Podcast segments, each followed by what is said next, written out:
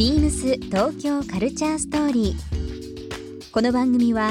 インター FM897 レディオネオ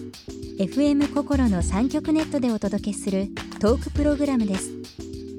案内役はビームスコミュニケーションディレクターの土井博志。今週のゲストは郡司さゆみです。株式会社グミグミ代表郡司さゆみさんをお迎え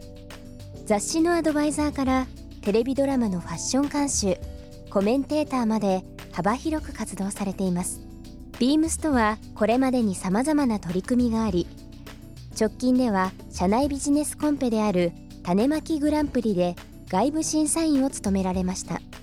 そんな郡司さんに編集者としての仕事についてやこれからの夢など様々なお話を伺います。そして今週郡司さんへプレゼントした出産釜のボールをリスナー1名様にもプレゼント。詳しくはビームス東京カルチャーストーリーの番組ホームページをご覧ください。応募に必要なキーワードは番組最後に発表します。ビームスビームスビームスビームス東京カルチャーストーリー Beams Tokyo Culture Story. This program is brought to you by Beams. Beams ありとあらゆるものをミックスして自分たちらしく楽しむそれぞれの時代を生きる若者たちが形作る東京のカルチャー Beams 東京カルチャーストーリー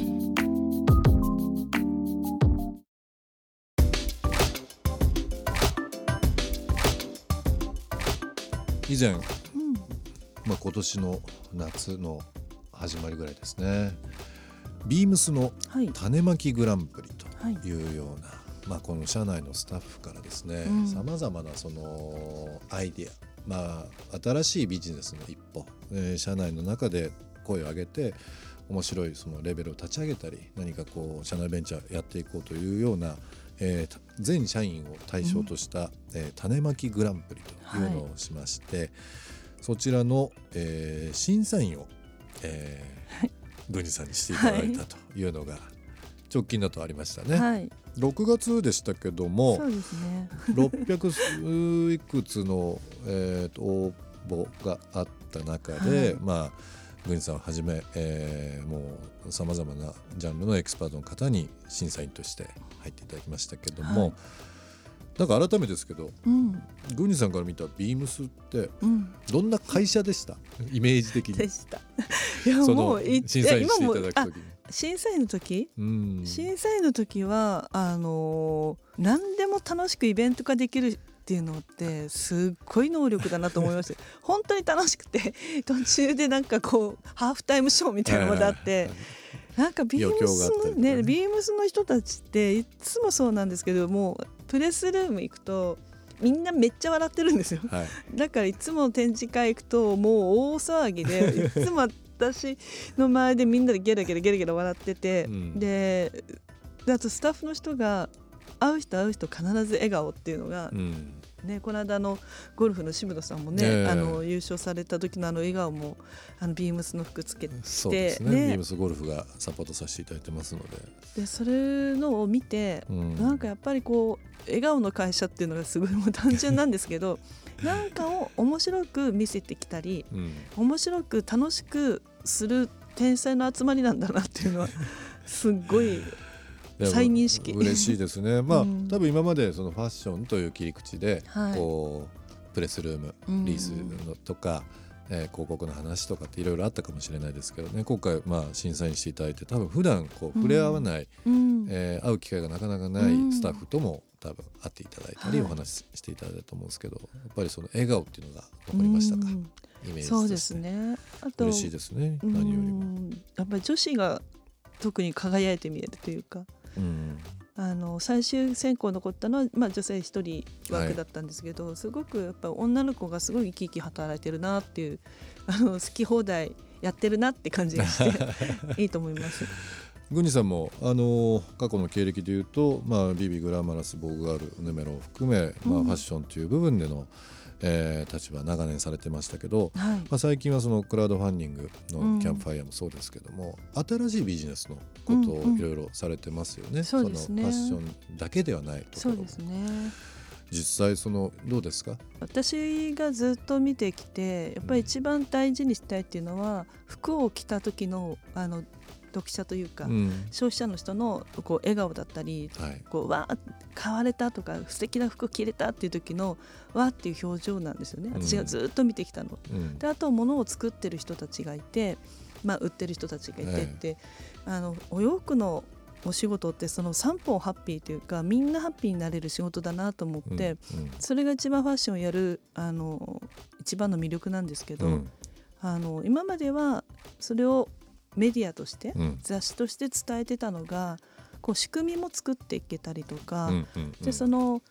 お洋服で何か買われるそのハッピーを違うやり方で伝えられていったらいいなっていうのがあって、はい、作り手とユーザーが今度ダイレクトにつたあのつながっていけたりとか、うん、まあ、世界中に今そういうムーブメントになっていて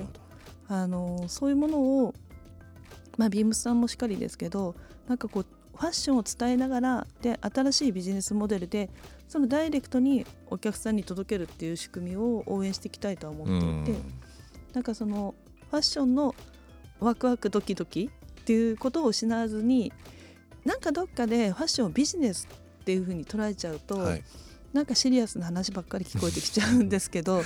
売れる売れないだけの話がねなんか続いちゃいますからね。前年比とか。前年比とかね。そういうふうにビジネスになりがちなんですけどやっぱり雑誌の基本は多分私がその MC シスターでドキドキしてた時の本を開けた時の、わあこんな服着たい、うんうん、あこんなミキちゃんみたいなこんなパンツルックしたいみたいなものをずっと与え続けていくのが仕事だと思っていて、うん、その仕組みが今変わる段階で今本当に自分が原宿に最初に来た時の感動をみんなにどうやって伝えられるかなっていうのを広くですよね。本当にね、ね、全国の方、まあ、下手したら世界の人にどんどんどんどん伝えていきたいというお気持ちが多分ねそうですね。だからもっとなんかリターントゥベーシックって感じです、うんうん、本当に自分がは初めて80年代東京に来た時の感動をいかに、うんえー、その時代のあの感覚をもう一回戻すような、うん、今例えば表参道行くと多分外資系の看板ばっかり見ると思うんですよね。ねうん、で私が最初に原宿来た時は原宿セントラルアパートにちっちゃいブランドがいっぱいギュギュギュギュあってそこでみんな本当にマンションで作ったお洋服を売って、売れればものすごい、ね、大ヒットするような、うん、そういうファッションのドリームがあったので、うん、なんかそういうものをもう一回思い出させたいっていうか。なるほど、うん、取り戻したいというか。まあここ十数年特にその女性のファッション、まあ、美ですとかあとは働き方、うん、生き方も含めて、いろんな形で、えー、文章にされたり、うん、テレビも含めメディアでお話しされたりという郡司さん今週来ていただいてますけども郡司さんの中でこう特にまあ女性が自分らしく生きるために、今後こういうふうにしたら人生楽しいよとか、うん、もっと美しくなれるんじゃないかなというようなアドバイスをもしいただけるのであれば、うん、どういうふうなものがありますかね？単純にもう好きなことを信じるっていうことなんですけど、うん、なんていうかなやっぱいろんな情報に流されやすい時代でもあって、うん、で自分がどこに今立ってるのかちょっと見失ったりとか、うん、あとはまあ人のまあ、ネットで流れてくる意見に流されたりとかしがちなので、逆に言うと好きなことをちゃんと軸足持ってきてる人はあの楽になる時代だなと思ってるんですよね。うん、昔みたいになんかこう集団に属さなきゃいけないとか何か結婚しなきゃいけないとか、はい、その社会の規範のこう厳しい中で生きてきた時代もあったと思うんですけど、うん、今はもう自分自身の幸せを目の前の幸せを見つければいいんじゃないのって思って、うん、なんか昨日男の子たちと話していて、まあ、男の子たちが「いやこれからどういう恋愛したらいいかなみたいな相談された時に「どう思います?」ってやっぱり結婚だと安定した人を探した方がいいんですか？みたいなことを言われたからとにかく今幸せな今一緒にいて幸せな人と一緒にいることが一番いいんだよなるほどね。なんかこう安定的な女の子を見つけるとかそんなことじゃないよ幸せって、ね、言ってたそんな話をされてました？なんかそう女の子にもそういうこと言うんですけど、ぱり今を楽しむってことがやっぱり大事でうん、でその先行きの不安ばっかりで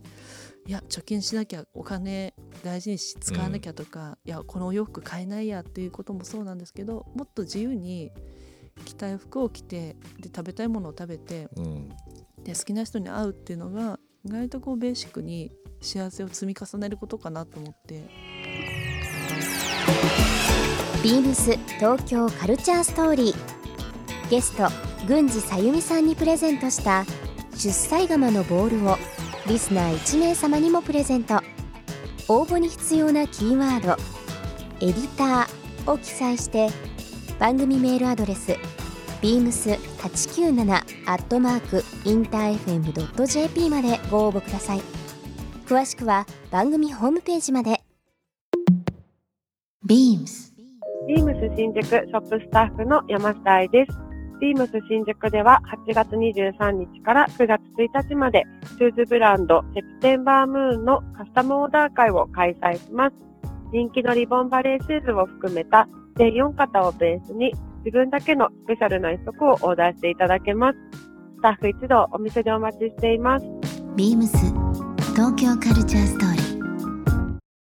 Beams Tokyo Culture Story This program was brought to you by Beams.